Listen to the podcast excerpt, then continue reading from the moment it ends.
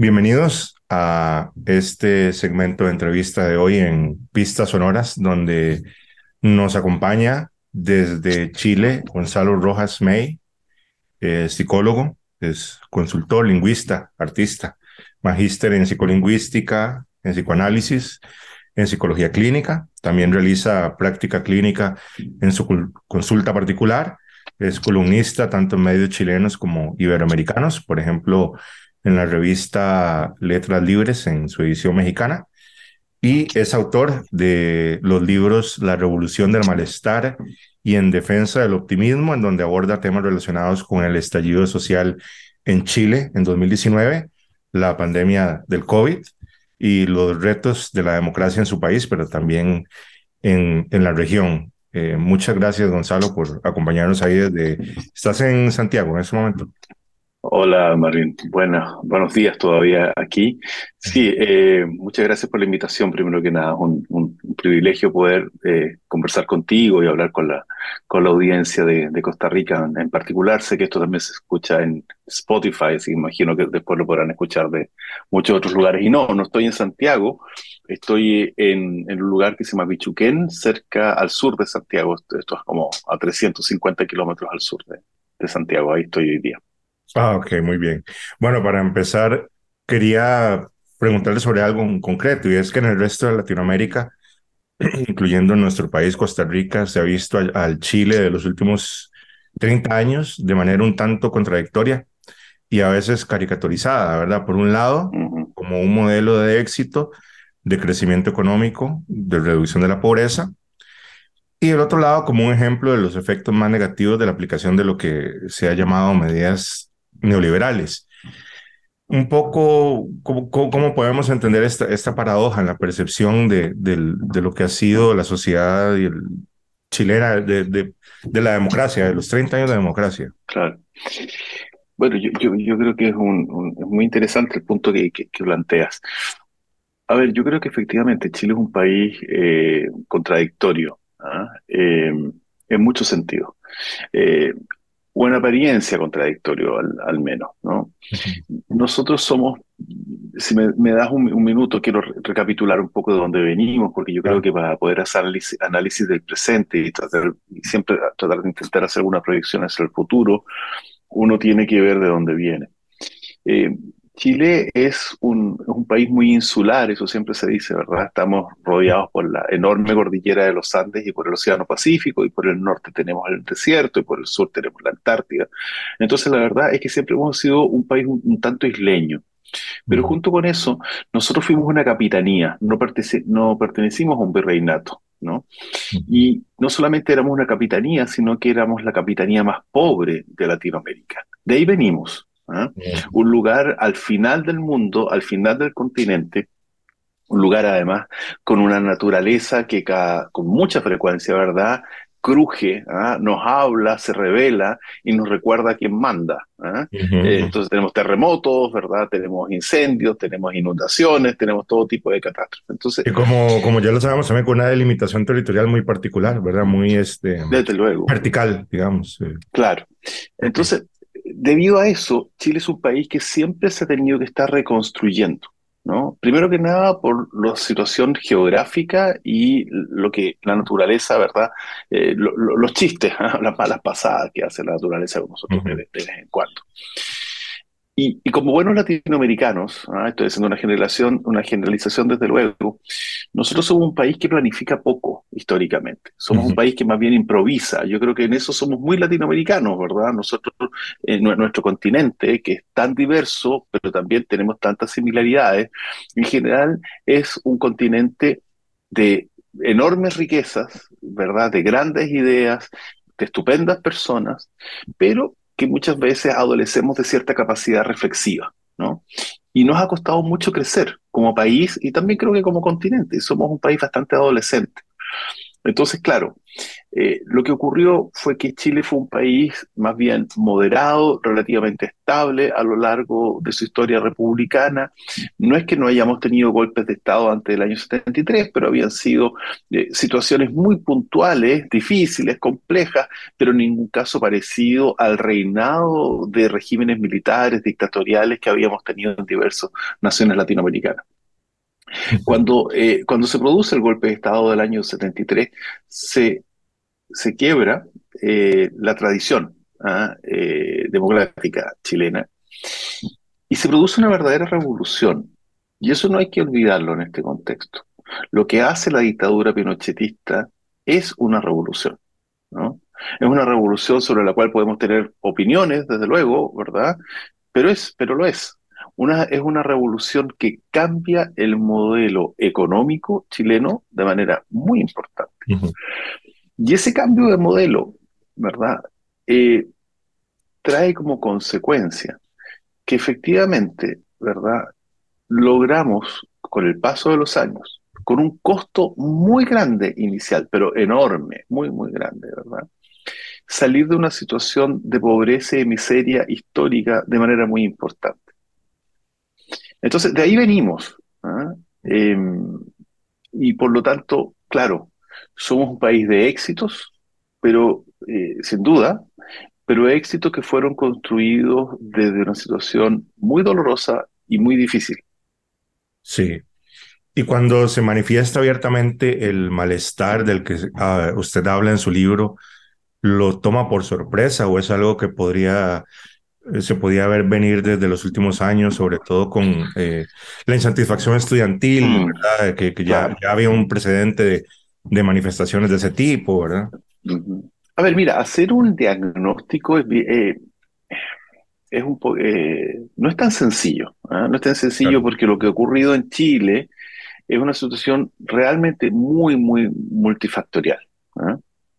A ver, el año 89, ¿verdad? Cuando asume, ¿verdad? Se termina la dictadura. El 88, en realidad, el triunfo del plebiscito del sí el no, pero el 89, ¿verdad? Asume el presidente eh, cuando, cuando eh, se hacen las elecciones eh, para que asuma el presidente Elwin el año 1990. El régimen militar dejó a Chile con un nivel de pobreza y de miseria que rondaba alrededor del 60% de la población. Esa es la verdad. 30 años después, la miseria se había reducido en torno al 1,5, 2%, y la pobreza era en torno al 8%. O sea, realmente el cambio en 30 años era dramático, ¿verdad? El indicador Gini hablaba de ello. Eh, si uno venía a Chile, ¿verdad? Uno se daba cuenta que el nivel de progreso era gigantesco, etcétera, etcétera. O sea, es innegable que los 30 años de la concertación y también del gobierno del presidente Piñera en particular, Piñera 1, ¿verdad? También el gobierno de eh, la nueva mayoría, la presidenta Bachelet, de eso es lo que estamos hablando ese aspecto cuando hablamos de los 30 años, son, que duda cabe, los 30 mejores años de la historia de Chile desde el punto de vista macroeconómico, desde el punto de vista del desarrollo humano, desde el punto de vista de la mejora de la calidad de vida de los chilenos. Eso no, no, hay ningún, o sea, nadie, nadie puede desconocer. El problema fue que junto con ello se produjo un sinnúmero de situaciones que fueron erosionando el diálogo cívico, la educación cívica y precarizando enormemente la convivencia nacional y la calidad de vida de los chilenos. Nos, trabajamos, nos transformamos en trabajólicos, nuestras ciudades tuvieron un crecimiento desmesurado, el costo de la vida, los bienes eh, aumentaron muchísimo de precio, teníamos una sobreoferta enorme de posibilidades, teníamos un menú gigantesco. Y el problema fue que se instaló un discurso que decía que por el hecho de tener una oferta diversa y gigantesca, íbamos a ser indistintamente o más felices íbamos a tener acceso a todos esos bienes y esas posibilidades. Lo cual, desde luego, es bastante adolescente, digamos, ¿verdad? Es bastante naif. Y la frustración de ello, bueno, fue produciendo un dolor, una desafección y un malestar muy importante.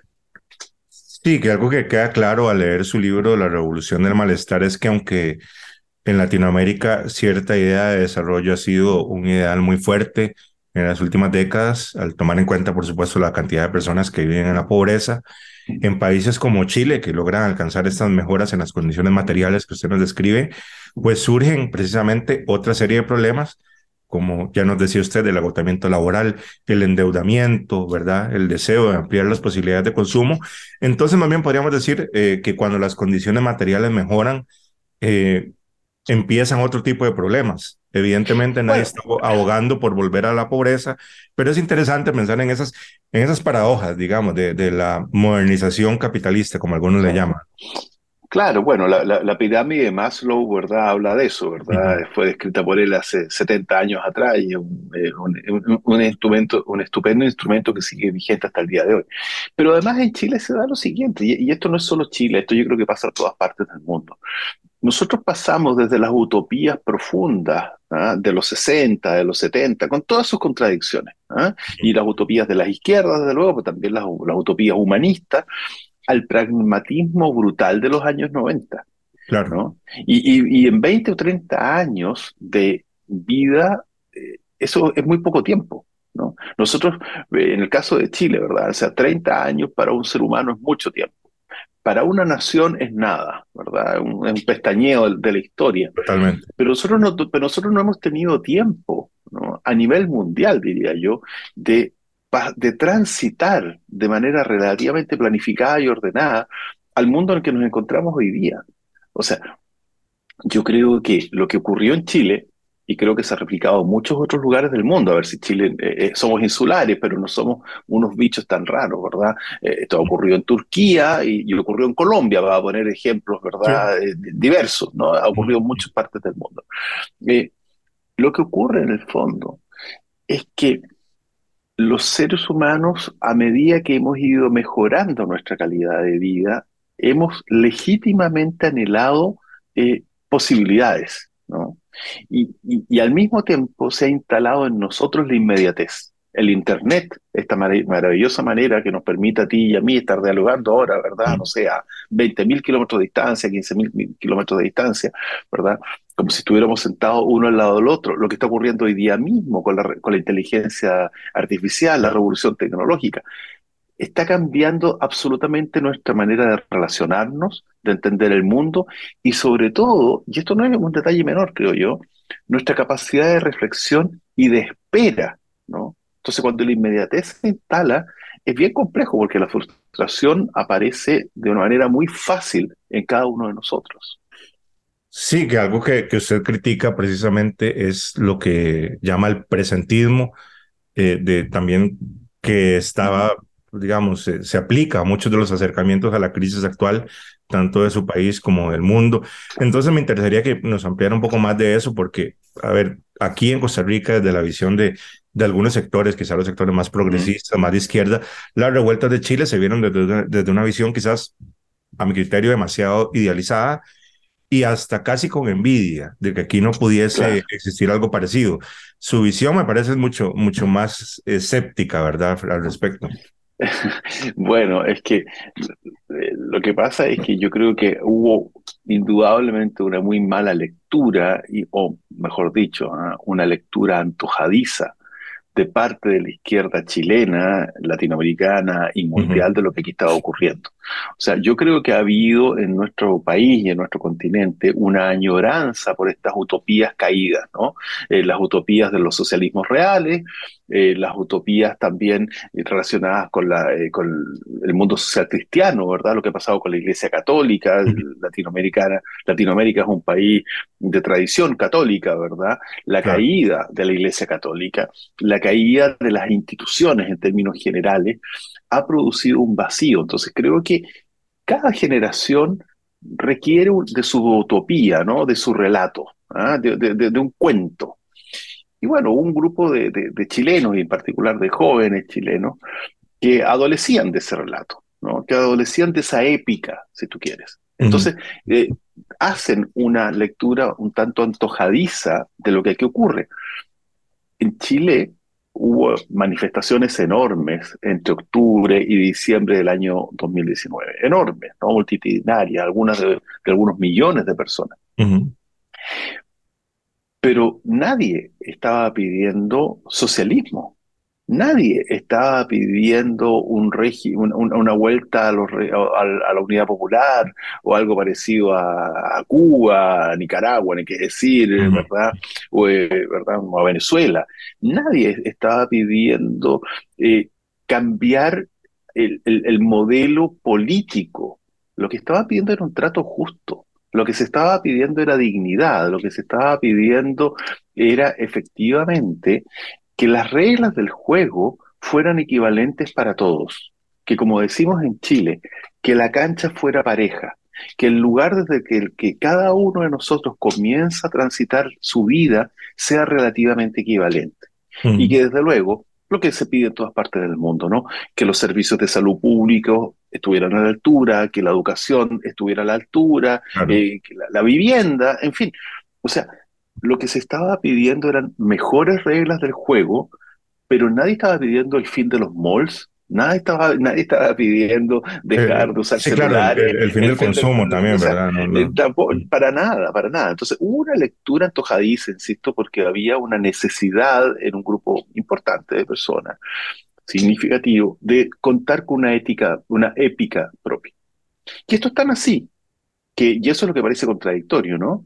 Que el año pasado, en octubre del año pasado, el 62% de los chilenos, una mayoría realmente abrumadora, rechazó la constitución que reflejaba ese, ese ideario.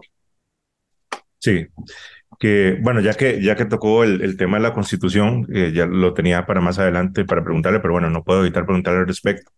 Sobre el plebiscito que se hizo sobre el nuevo texto de la constitución que se realizó, bueno, el 4 de septiembre del año pasado y donde, como usted ya nos decía, una importante mayoría de votantes rechazó la nueva constitución, a pesar de que sí existía un consenso muy claro de que la población chilena quería un cambio de constitución respecto a esto. Usted ha escrito que aquí operó en gran parte el voto de muchas personas que no decían públicamente que, votarían el rechazo, ¿no? Que incluso en, algunos segmentos sociales era hasta tabú decirlo, ¿no? Porque era, bueno, era ser la derecha, era ser lo más rancio, supongo, ¿no? Claro. Eh, bueno, a mí siempre me parece también absurdo a estas alturas. Piensa que nosotros, y a veces lo olvidamos, porque todos nosotros somos hijos del siglo XX y, nacimos al siglo XX, ¿no? Y nosotros estamos en la tercera década del siglo XXI. Entonces, estar hablando, ¿verdad? Entrando hacia la cuarta década del siglo XXI y estar hablando en este momento de derecha o izquierda, es un poquito, digamos, caricaturesco, digamos. Yo creo que el mundo es más, bastante más complejo hoy día que la sola noción de izquierda o derecha. Pero bueno, a ver, eh, el triunfo del rechazo fue un triunfo eh, brutal, porque creo que no hay otra palabra. O sea, yo creo que en Chile han pasado una serie de cosas muy buenas. Eh, y en los últimos años, la historia lo dirá, ¿no? Pero eh, la sociedad chilena ha recibido dos cachetadas en los últimos, los últimos años. La primera cachetada fue en octubre de 2019. La primera cachetada fue a todo este constructo que se había instalado en términos de que el modelo neoliberal, la economía de mercado, ¿verdad? Era la panacea y era el elixir de la felicidad.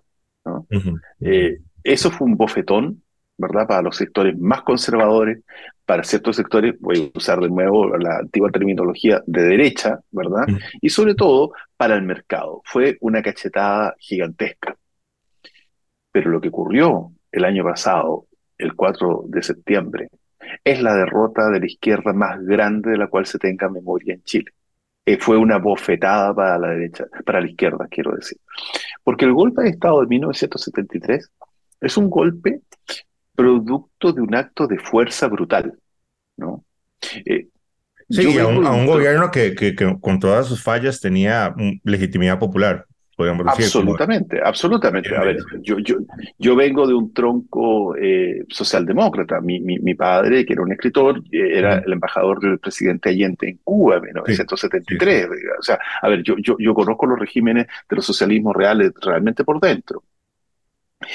Y claramente el gobierno del presidente Allende en septiembre de 1973 era un gobierno minoritario. La inmensa mayoría de los chilenos no lo apoyaba. La Mm. inmensa mayoría de los chilenos, si se hubiera producido el referéndum que pensaba llamar el presidente Allende el mismo 11 de septiembre, yo estoy seguro, y no solo yo, la inmensa mayoría de nosotros, ¿verdad? Tiene claro que ese referéndum lo habría perdido, ¿no? Y el presidente Allende habría tenido que a- llamar a elecciones Elecciones. adelantadas. Mm. Esa es la verdad. Pero una cosa es decir que ese gobierno, ¿verdad? No tenía mayoría y otra cosa muy distinta es decir que uno, que se justificaba el golpe de Estado, ni que decir los espantosos atropellos a los derechos humanos que surgen a partir de eso. Pero volviendo al análisis, esa fue una gran derrota para la izquierda, no solo chilena, para la izquierda latinoamericana y me atrevo a decir para la izquierda mundial. Pero lo que ocurrió el año pasado, que está muy Mm. encima todavía, es probablemente la derrota más grande de la izquierda chilena de la historia. Nunca la izquierda chilena, la izquierda dura en particular, ¿verdad? Había tenido las condiciones, el poder, eh, los medios, el dinero, digámoslo, la presidencia, la, el- la- la mayoría teórica de la, de la ciudadanía para producir una verdadera revolución hacia esa mirada. Y fracasaron. Mm, Fracasaron porque Chile es un país moderado. mm, En el, en el fondo de su corazón, Chile es un país profundamente de centro. Chile no es un país mm, ni de derecha ni de izquierda. Chile es un país moderado. Claro. Eh, que bueno, haciendo un paréntesis nada más, el, el padre de nuestro entrevistado hoy es el gran poeta chileno Gonzalo Rojas, también. Entonces, eh, para la gente que le, que le gusta la literatura, pues ahí que lo, que lo, que lo busquen, es parte de la gran tradición lírica de, de Chile, que ya sabemos que es muy, es muy rica. Eh, ahora, desde, desde fuera, digamos, desde un país como Costa Rica, eh, mm, y con un poco la manera en que se, se le dio cobertura a este proceso del plebiscito, eh, a, una persona incluso no tiene que ser como alguien de muy de izquierda, incluso socialdemócrata, le podría parecer extraño que alguien votara en contra de esta nueva constitución, digamos, tal vez porque no estábamos tan informados. Creo que es algo que no se entiende bien fuera de Chile porque se, de nuevo hay como una idealización de todo este proceso. Incluso recuerdo la descripción hiperbólica que hizo el periódico inglés The Guardian, que decía que el texto de la nueva constitución era el más avanzado y el más progresista del mundo. Entonces a veces desde afuera lo veíamos como, como una maravilla y cómo alguien podría oponerse a, a, un, a, un, texto así, digamos. Entonces, es bueno tal vez una dosis de realidad desde, desde la perspectiva claro, de Chile. Bueno, mira, yo no, yo no soy constitucionalista, pero eh, yo fui un activo eh, y, participé por, muchísimo eh, por la opción del rechazo. ¿Ya? Uh -huh. Yo muy tempranamente me di cuenta que el documento constitucional que se estaba redactando era muy mal documento.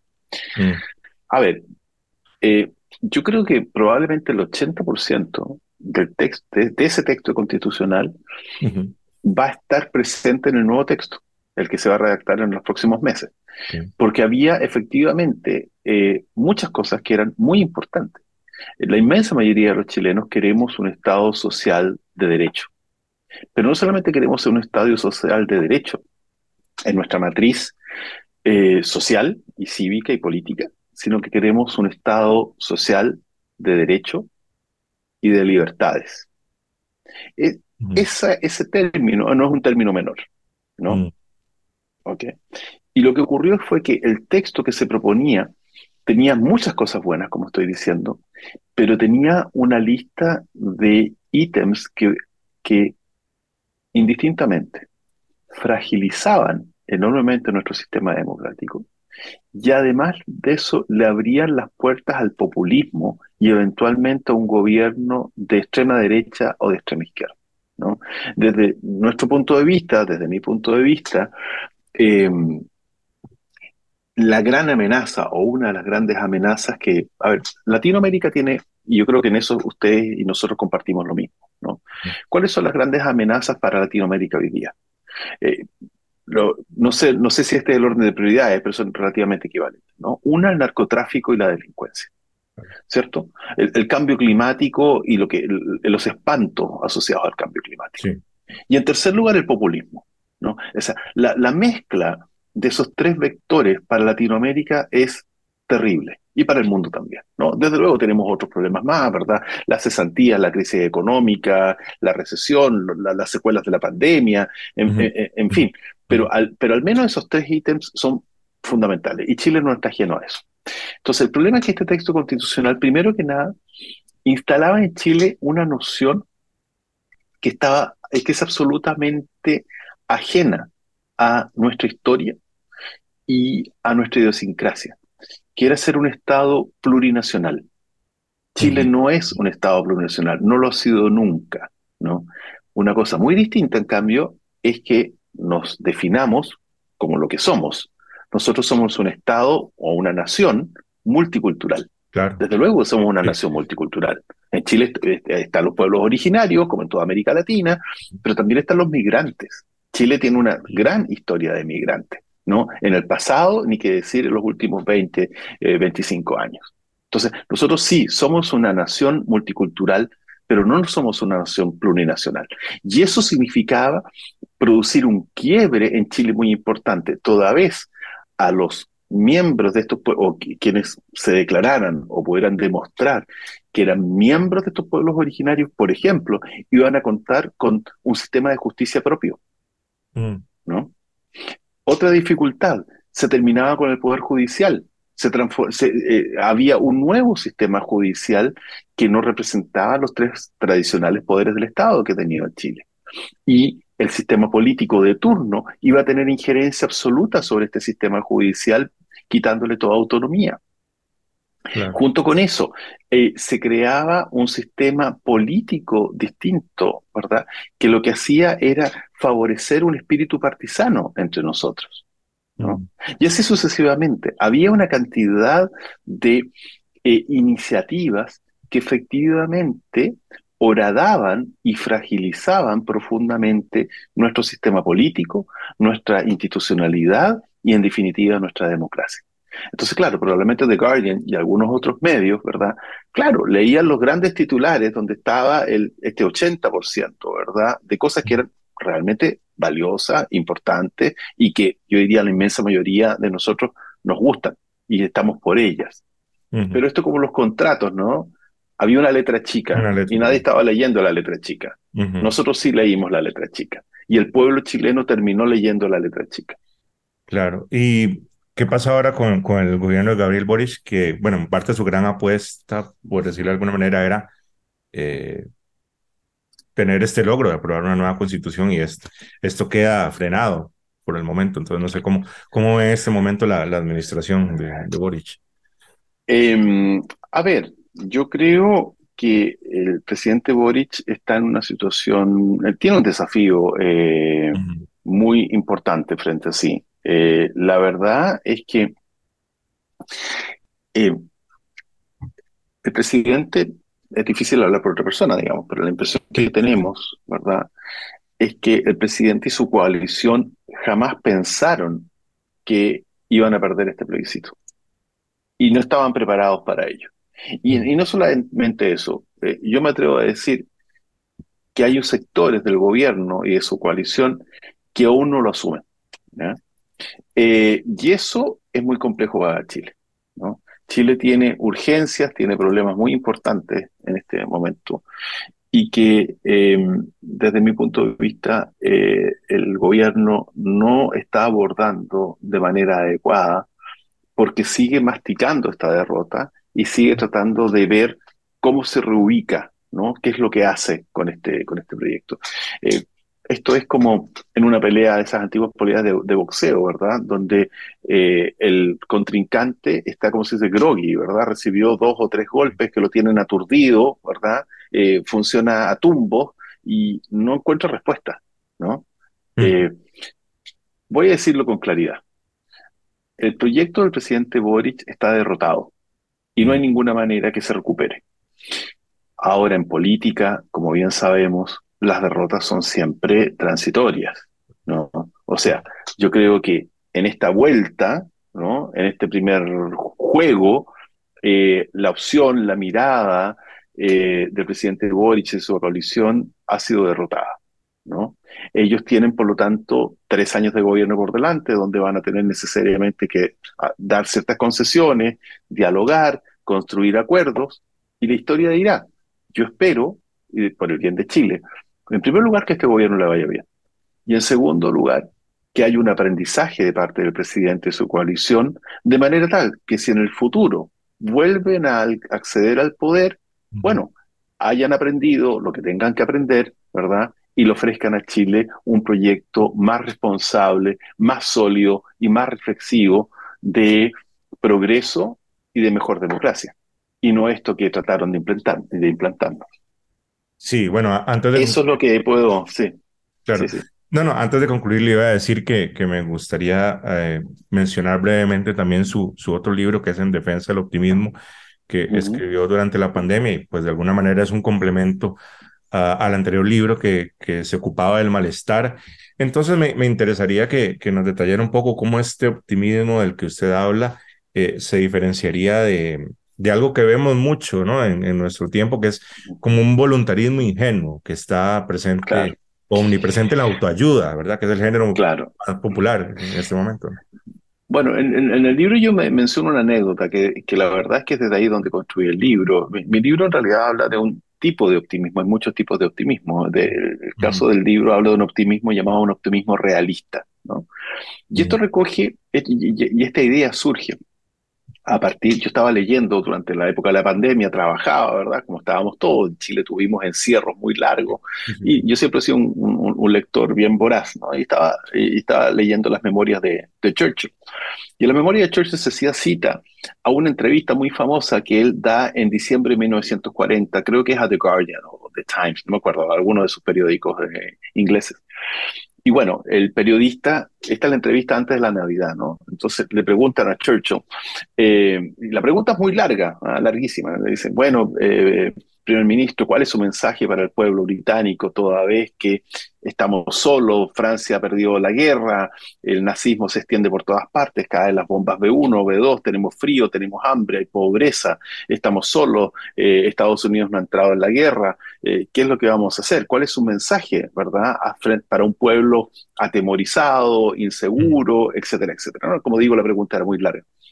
Y Churchill le contesta una frase que lo encuentro memorable, le dice, bueno, ser optimista. No se me ocurre una mejor respuesta. Y de eso se trata. O sea, yo creo que nosotros nos encontramos de verdad en un punto de inflexión en la historia de la humanidad, Marvin. O sea, creo que nosotros eh, somos protagonistas y testigos de algo tan grande, tan enorme, que cuando vengan las generaciones que nos van a suceder, van a mirar lo que nos tocó vivir, van a decir cómo lo hicieron estos seres humanos, ¿no? Para vivir una pandemia, una transformación cultural, eh, climatológica, eh, social y tecnológica en mm. particular tan grande. Y yo creo que nosotros, la incertidumbre se va, está acá. Esta es la era de la incertidumbre. No es que, no es que la incertidumbre va, se va a terminar. La incertidumbre hoy día es parte de nuestra realidad y nos va a acompañar probablemente durante décadas, durante muchísimos años.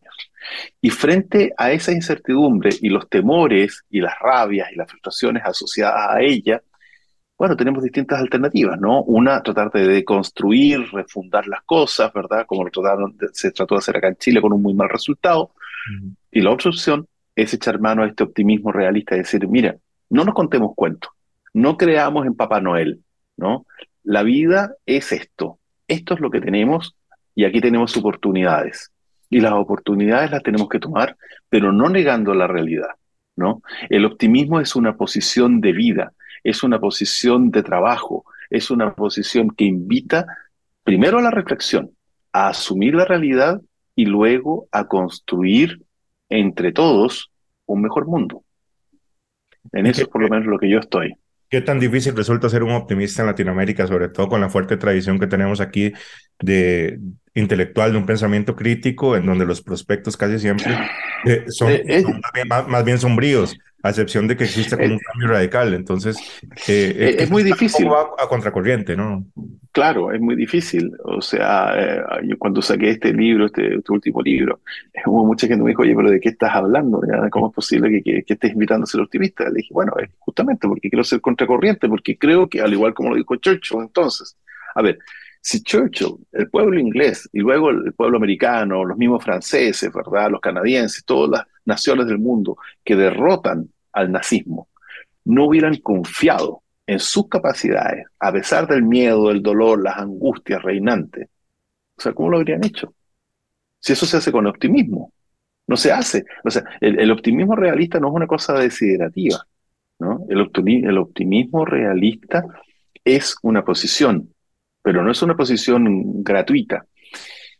Pero yo pienso que es cierto, en, en América Latina, yo no sé si el pesimismo eh, eh, eh, es lo que reina, pero sí reina la desconfianza, sí, sí ha reinado el escepticismo, Escepticismo, sí. pero sobre todo ha reinado una, la idea de que hay indistintamente un agente externo, el ma- malvado, que es el responsable de todo lo que nos pasa, generalmente se lo atribuimos a los imperios de turno, o, ¿verdad?, que estamos en una situación de precariedad y pobrecitos nosotros y muy lastimera, ¿no?